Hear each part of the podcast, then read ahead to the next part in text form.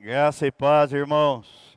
Vamos abrir as nossas Bíblias na carta que o apóstolo Paulo escreveu aos Gálatas, capítulo 1. Nós iniciamos semana passada e acredito que ainda iremos estender até a próxima semana a reflexão sobre este assunto. Gálatas, capítulo 1, versículo 6 ao 9. Admira-me que estejais passando tão depressa. Daquele que vos chamou na graça de Cristo para outro evangelho o qual não é outro, senão que há alguns que vos perturbam e querem perverter o evangelho de Cristo. Mas ainda que nós, ou mesmo um anjo vindo do céu, vos pregue evangelho que vá além do que vos temos pregado, seja anátema. Assim como já dissemos e agora repito, se alguém vos prega evangelho que vá além daquele que recebestes, seja anátema. Pai querido, nós te damos graças, porque o Senhor nos trouxe aqui novamente para adorarmos o teu nome, para louvarmos a ti, para te agradecer por tudo que o Senhor é fez, faz e fará pelo teu povo. Te agradecer pela obra que o Senhor Jesus consumou na cruz do Calvário, levando-nos no corpo dele, para que o nosso velho homem fosse com ele crucificado, morto para o pecado, sepultada a velha criatura e ressuscitado com ele o novo homem. Muito obrigado, ó Pai, pela revelação que o teu Espírito nos dá acerca da tua palavra e desta obra redentora. E pedimos que o teu Espírito continue a conduzir todas as coisas neste lugar e nas nossas vidas, para que o teu nome seja honrado e glorificado. Dá-nos a revelação da tua palavra, dá-nos a compreensão dela, o discernimento para que jamais venhamos a tropeçar, mas que os nossos passos, os nossos pés, estejam sempre firmados na tua palavra, em nome de Jesus. Amém. Cuidado com a imitação. Estava pensando que às vezes a gente vê tanta coisa parecida. Parece. E quando a gente vai examinar, não é. Fala, Nossa, eu estava enganado. Esses dias eu estava vendo uma matéria jornalística falando a respeito da falsificação da nota de 100 reais. Não sei quantos viram essa matéria aí na, na mídia. Mas a falsificação é tão perfeita que agora precisam de aparelhos para identificar se a nota é verdadeira ou não. A nota de 100 reais. Até aquela lâmina lá, aquele, aquele, aquela tira é, laminada, os bandidos conseguem e conseguiram falsificar. O olho, o espelho de água, aquela mancha, até aquilo eles conseguiram falsificar. A diferença é que a nota verdadeira aparece 100 e aparece escrito reais, dependendo da luminosidade, né? Dependendo. Isso eles não conseguiram. Mas de resto, é perfeito. Parece que é. E assim é a pregação do Evangelho. É assim. Por isso que o apóstolo Paulo está dizendo aqui, estampando a perplexidade dele: admira-me que estejais passando tão depressa daquele que vos chamou na graça de Cristo para outro evangelho. Se ele tivesse colocado um ponto aqui, Eu ia dizer, olha, cuidado, porque existem outros evangelhos, mas não existem. Porque ele, porque ele diz o qual não é outro. O evangelho continua sendo um só. E o que é que acontece?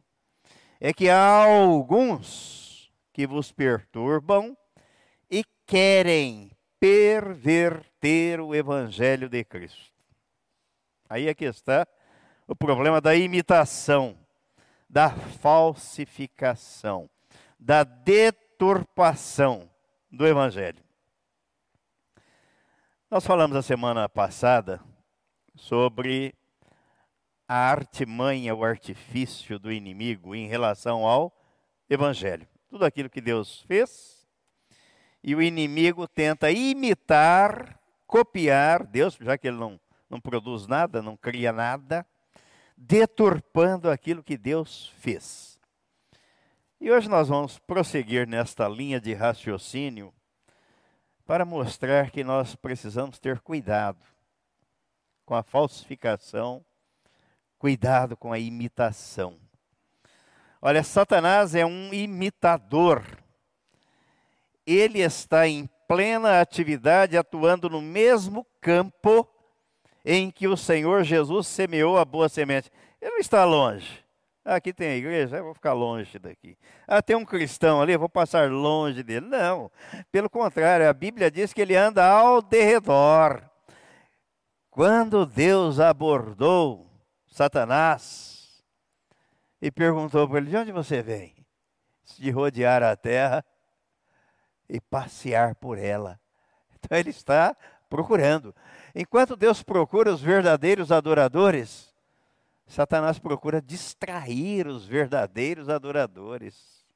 Enquanto os filhos de Deus semeiam a boa semente que é a palavra de Deus, o diabo semeia, semeia o joio e procura impedir, não se contenta em semear, procura impedir o crescimento do trigo.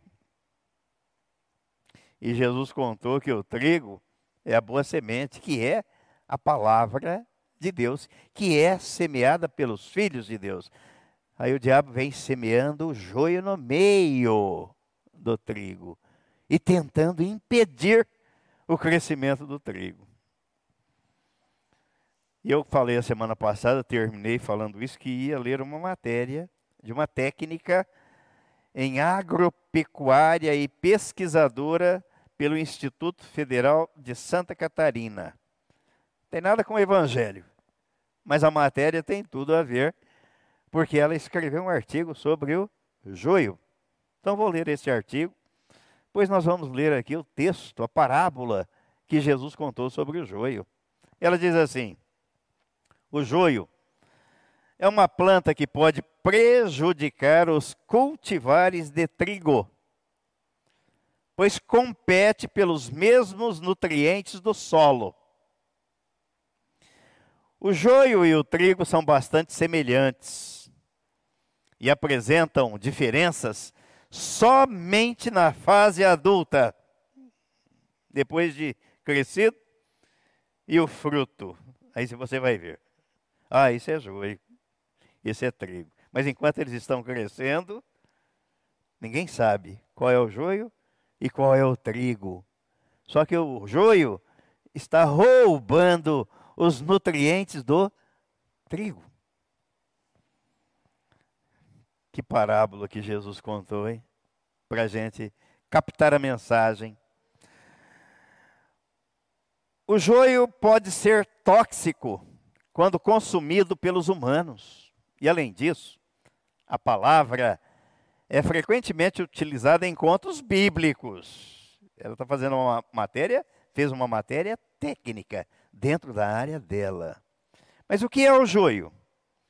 É uma espécie de planta anual com talo rígido e pode crescer até um metro de altura, com o nome científico de Lolium temulentum.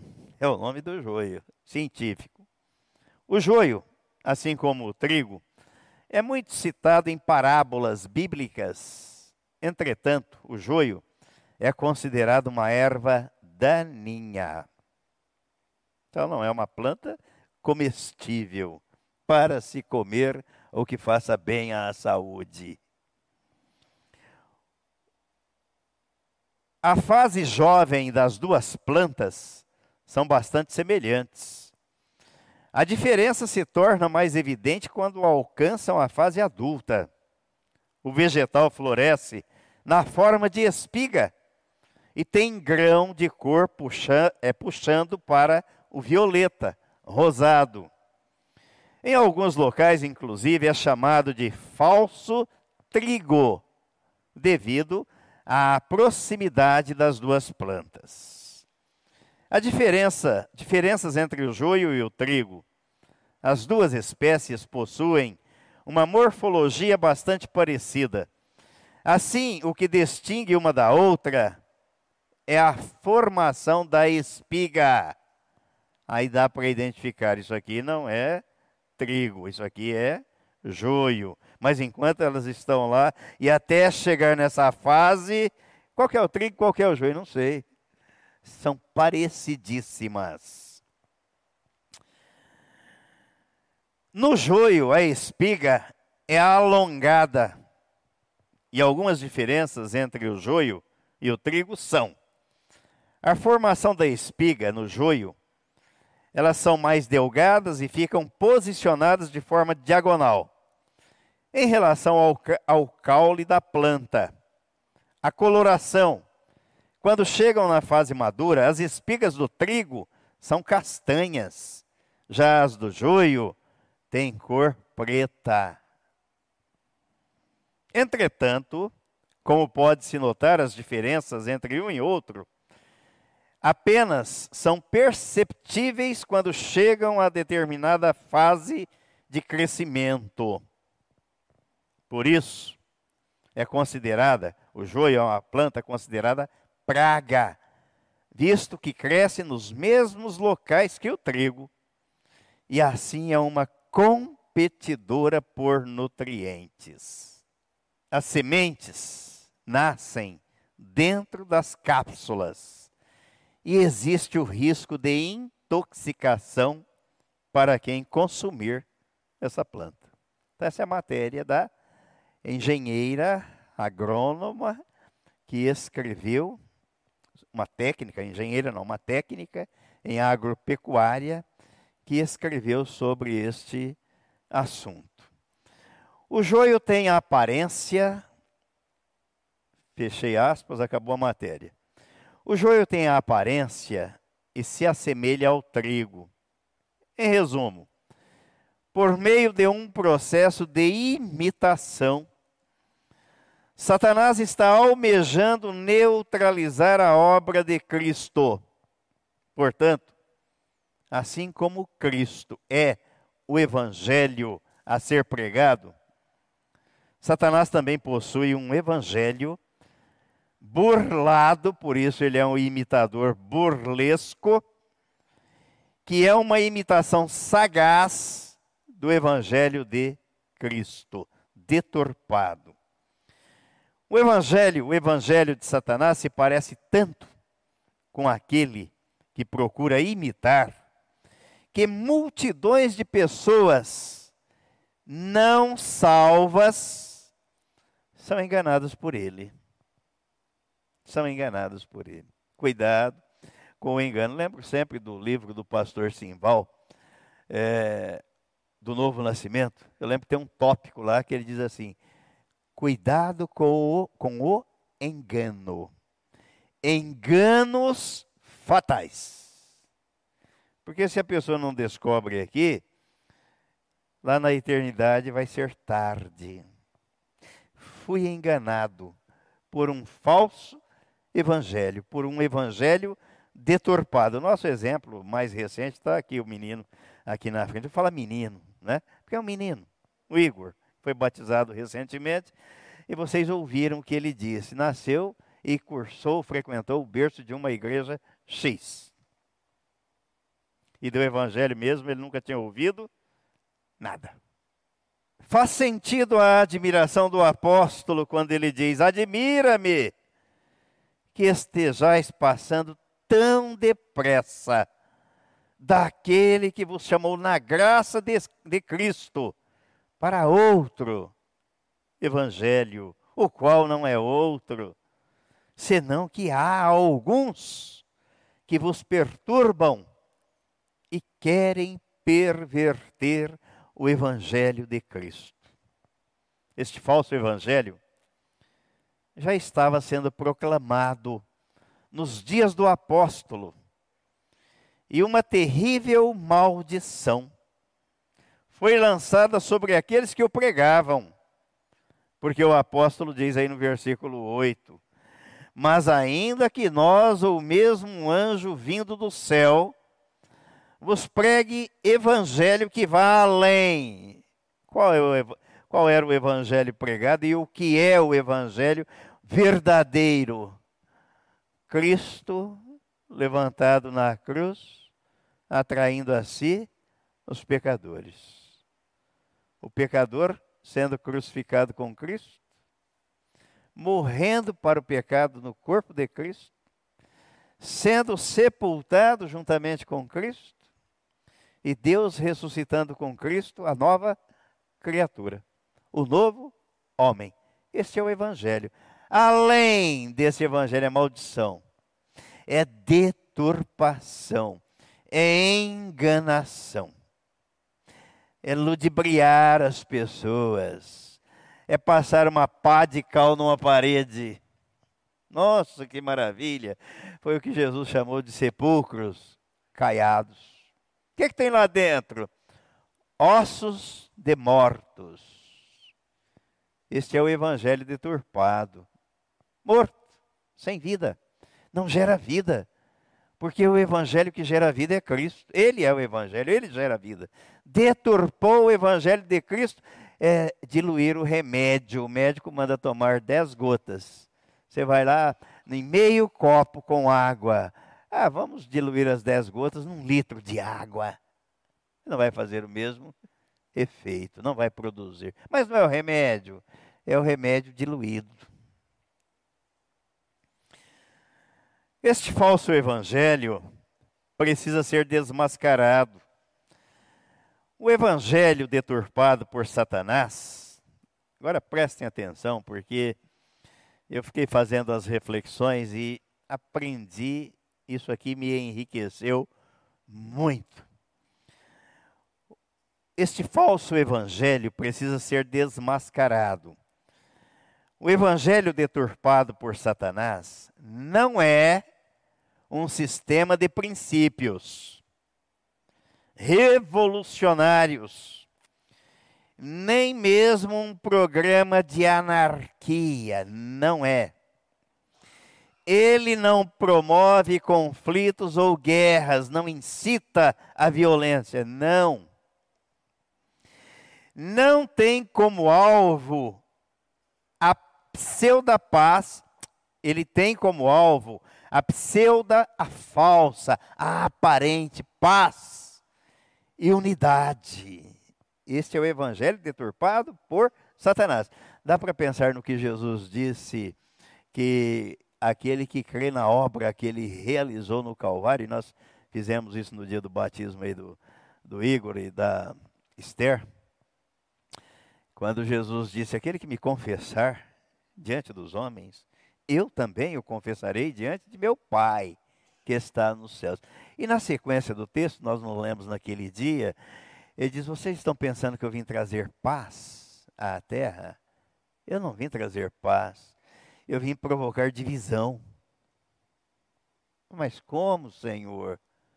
O mundo apregou uma paz entre aspas, né? A pombinha branca, o lenço branco, as passeatas, as marchas, a paz. Jesus disse: Eu vim causar divisão. Porque onde ele entra, começa a dividir o certo do errado, o bem do mal, a verdade da mentira, ele começa a separar. Aí ele disse: a confusão, a inimizade começa dentro da própria casa, da família. Aí os pais vão ficar contra os filhos, o marido contra a mulher, ou a mulher contra o marido, a mãe contra o filho, a nora contra a sogra. Diz, por minha causa. Aí o mundo vem, o evangelho deturpado vem. Não, agora nós vamos ter paz. E olha, aquele espírito de contemplação, parece até colocar uma auréola na cabeça, o lencinho branco, a pombinha branca, como símbolo da paz. Mas a Bíblia diz que a paz é Cristo vivendo em você. Ele é a nossa paz, é Cristo. Não são as circunstâncias, nem os símbolos. É uma pessoa, Cristo. Este evangelho deturpado por Satanás não coloca a mãe contra a filha, nem o pai contra o filho. Ao invés disso, ele fomenta um espírito de fraternidade pelo qual a raça humana é considerada uma grande irmandade. somos todos irmãos. Eu, quando alguém me chama de irmão, lá no íntimo eu falo assim: eu não sou seu irmão, eu não sei quem é seu pai, eu não sei. Ô irmão, não sei, se é meu irmão, não sei. O meu pai é o Senhor Deus Todo-Poderoso, né? É, eu sou filho dele. Percebem a astúcia de Satanás? Somos todos irmãos. Deus é pai de todos. Isso é a astúcia do diabo. Oh, pastor, mas isso não é bíblico? Não. Não é porque João capítulo 1, versículos 11 e 12, ele está dizendo que Jesus veio para os seus, os seus não o receberam, mas a todos quantos o receberam, deu-lhes o poder de serem feitos filhos de Deus, a saber, os que não, nasceram da carne, nem do sangue, nem da vontade do homem, mas de pelo nascimento natural, nós não somos irmãos. Nós somos irmãos pelo novo nascimento. Olha como é que o, inimigo trabalha. Parece, parece, é bonito. Isso encanta as pessoas. Nossa, aqui somos todos irmãos. Oh, meu irmão. Oh, meu irmão. Falo, não sei se eu sou seu irmão. Não sei. O meu pai eu sei quem é, mas o seu eu não sei. Este evangelho deturpado não procura mortificar o homem natural e os seus feitos. Não leva o pecador à morte para o pecado. Não leva. Mas procura aprimorá-lo e enaltecê-lo. O evangelho deturpado por Satanás defende a educação e a instrução, apelando para o melhor que há no íntimo do ser humano você é muito importante. Você é bom. Você tem um coração bom, uma alma boa. Deus precisa de você. Isso é o evangelho deturpado pelo diabo. Porque a Bíblia diz que nós somos mortos para Deus, inimigos de Deus. E que Deus nos reconciliou por meio de Jesus Cristo. Como é que eu sou bom? Aliás, falaram para Jesus: Bom mestre. O que, é que ele respondeu? Por que me chamas bom? Bom só há um, é o vosso Pai. Por quê? Me chamas bom. Ah, eu sou bom. Eu sou uma pessoa muito boa com a sua bondade. Mas com ela você não entra no reino de Deus. Porque Jesus disse que para entrar lá precisa nascer de novo. E para nascer de novo você precisa conhecer e acreditar neste evangelho que leva o pecador a morrer para o pecado. Senão não há. Se não morrer, não nasce. Se não morrer para o pecado, não nasce. Percebem como é que o inimigo deturpa? E parece bonito, parece. Cuidado com a imitação. A burla, está burlando. Este evangelho deturpado por Satanás tem como alvo fazer deste mundo um habitat tão confortável e agradável que a ausência de Cristo não é sentida. Deus não é necessário. Oh, o mundo está tão bom, a vida tão boa. Olha, que progresso, a tecnologia, o avanço, a ciência. Eu preciso de Deus? Para quê? vida eterna. É, aqui está ótimo, quero viver aqui 500 anos, viver aqui para sempre nesse mundo desse jeito. É o evangelho deturpado por Satanás. O evangelho deturpado por Satanás se esforça para manter o homem tão ocupado com as coisas deste mundo que ele não tem tempo, não acha ocasião e nem inclinação para pensar no mundo por vir. Lembro daquele aquele videozinho lá da foice, lembra? É a morte. Vim te buscar. Epa! Eu? Que isso? Tem tanta coisa para fazer, sou um homem tão ocupado de negócio importante, influente, não é? Que que é isso? Procura outro aí desocupado. Eu não, não é? Não tinha tempo para nada. Eu saindo de uma reunião, já estou atrasado para outra. E a, e a terceira é a seguinte: não tem tempo. É assim. Há um texto lá no livro de Eclesiastes que Deus dá trabalho ao pecador para que ele junte a montoa e dê para o Filho de Deus. Eu sempre, sempre falei isso. Lembro de alguma família que passou por, pelo nosso meio e eu pregava isso, falava, cuidado, cuidado. Ah, mas não tem tempo, cuidado, cuidado. Oh, mas quanto trabalho, cuidado. Isso não é sinônimo de bênção.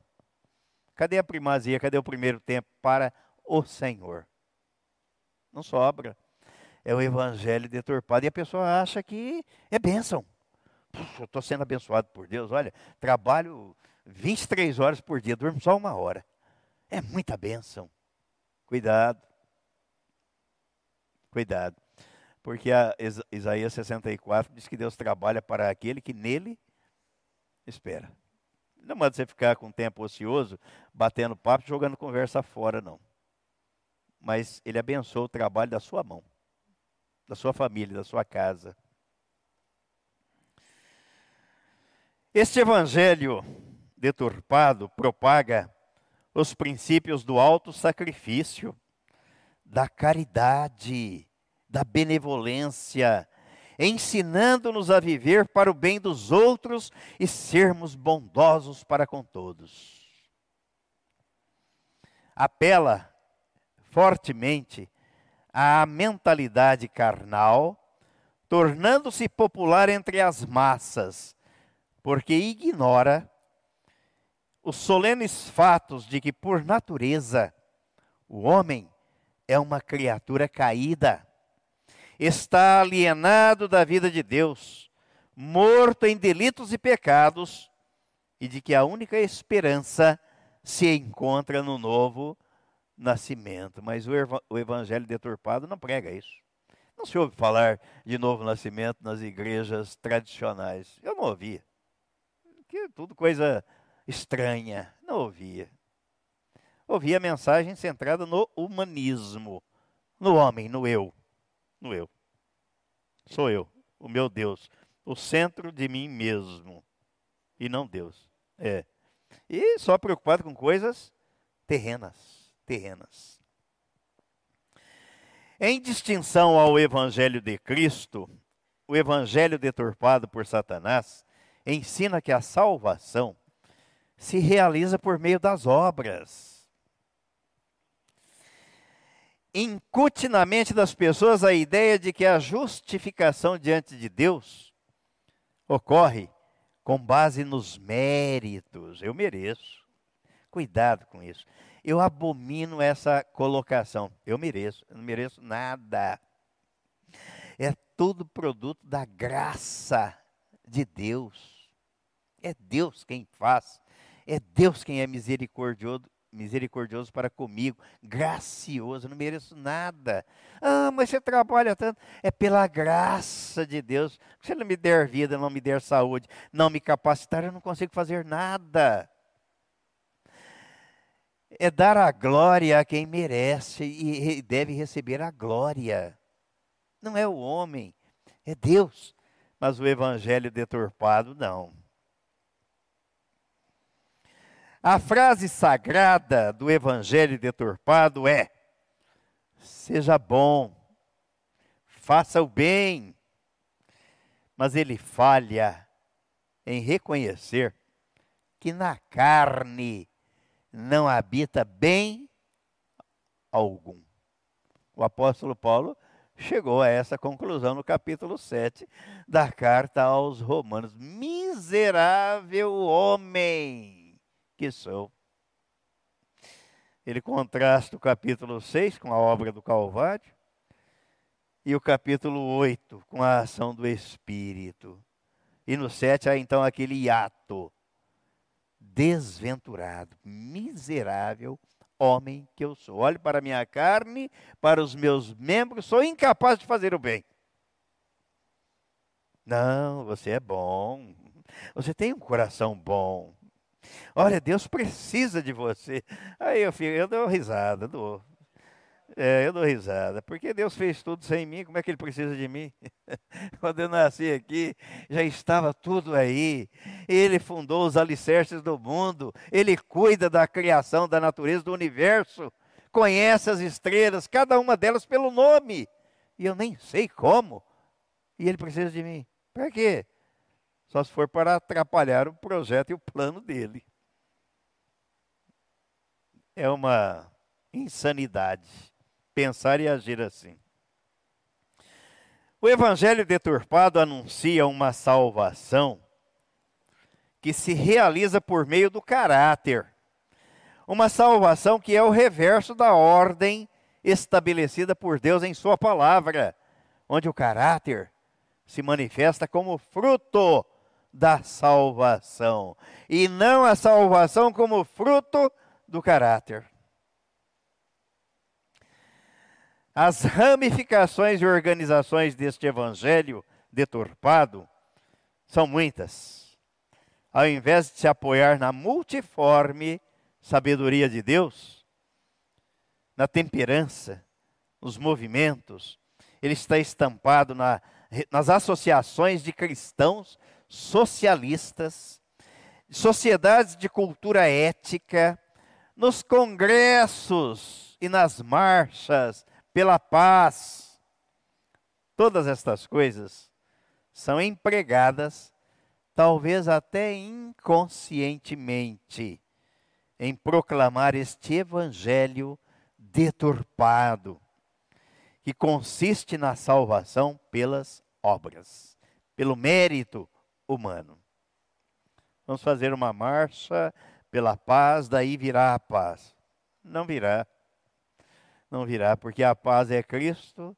Quando a pessoa nasce de novo, ele entra, faz morada nela, aí ela tem paz, porque a paz está dentro dela. A pessoa que é Cristo está morando nela, o Espírito Santo está morando, aí ela tem paz.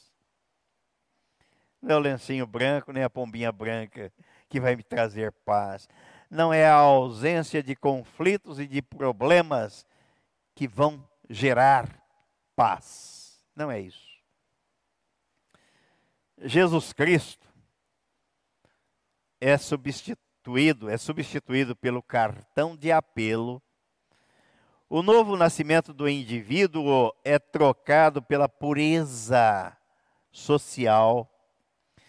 E a doutrina e a piedade são substituídas por filosofia e política a cultivação do velho homem é considerada mais prática do que a criação de um novo homem. Enquanto a paz universal é procurada sem a interposição e sem o retorno do príncipe da paz. Jesus é o príncipe da paz. Os apóstolos de Satanás são não são donos. Ah, isso aqui, prestem atenção. Os apóstolos de Satanás não são donos de bares, não são negociantes de escravos brancos, em sua maioria. Eles são ministros do evangelho ordenados por igrejas. Os apóstolos de Satanás estão nos púlpitos das igrejas modernas, não estão mais engajados em apresentar as verdades fundamentais da fé cristã. Eles deixaram de lado a verdade e se entregaram às fábulas. Em vez de magnificarem a grande vileza do pecado e revelarem as suas eternas consequências, tais ministros, e o apóstolo Paulo diz, são obreiros fraudulentos. Eles minimizam o pecado. Não, nós somos pecadores. Sabe como é? Você está nesse mundo. Nós somos pecadores. Minimizam o pecado por declararem que este é apenas uma ignorância ou uma ausência do bem. Em vez de advertirem seus ouvintes a fugirem da ira vindoura, tais ministros tornam Deus um mentiroso. Assim como João escreve a primeira carta dele e diz: se nós dissermos que não temos pecado, nós fazemos Deus mentiroso. Por quê? Porque a Bíblia diz que nós nascemos pecadores. E os gnósticos diziam que nós nascemos sem pecado e nos tornamos pecadores à medida que convivemos com os adultos. Então Deus é mentiroso, porque Ele está dizendo que nós nascemos pecadores. Nascemos mortos em pecados e delitos, mas Cristo foi à cruz para, e carregou sobre si os nossos pecados, para que nós morrêssemos para o pecado no corpo de Cristo. Tais ministros tornam Deus um mentiroso por declararem que ele é muito amável e misericordioso e que por isso mesmo não enviará qualquer de suas criaturas para o tormento eterno. Quando o próprio Jesus disse: Apartai-vos de mim, malditos, para o fogo eterno, preparado para o diabo e os seus anjos. Aí o evangelho deturpado por Satanás diz: não, não é bem assim. Deus é pai de todos, Deus é amoroso e ele não vai mandar ninguém para o inferno. Realmente ele não manda, a pessoa é que vai, porque ela rejeita a salvação. Ela rejeita a salvação.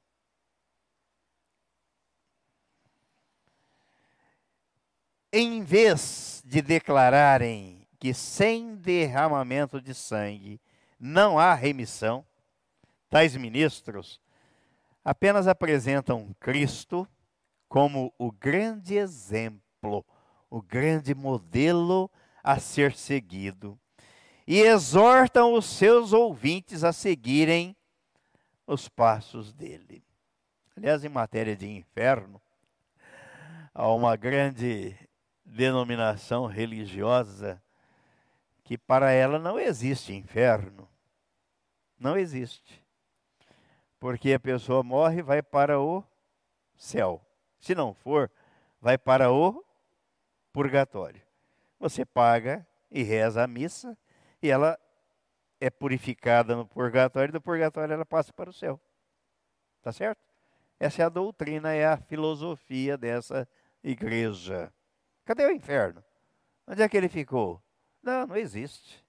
Ah, mas então Jesus perdeu tempo ao contar para nós que existe o inferno, né? Lucas capítulo 16.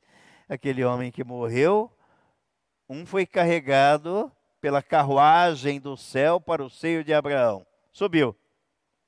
E o outro foi sepultado e estava em tormentos no inferno. Provérbios 15, 24 também tem que ser eliminado da Bíblia.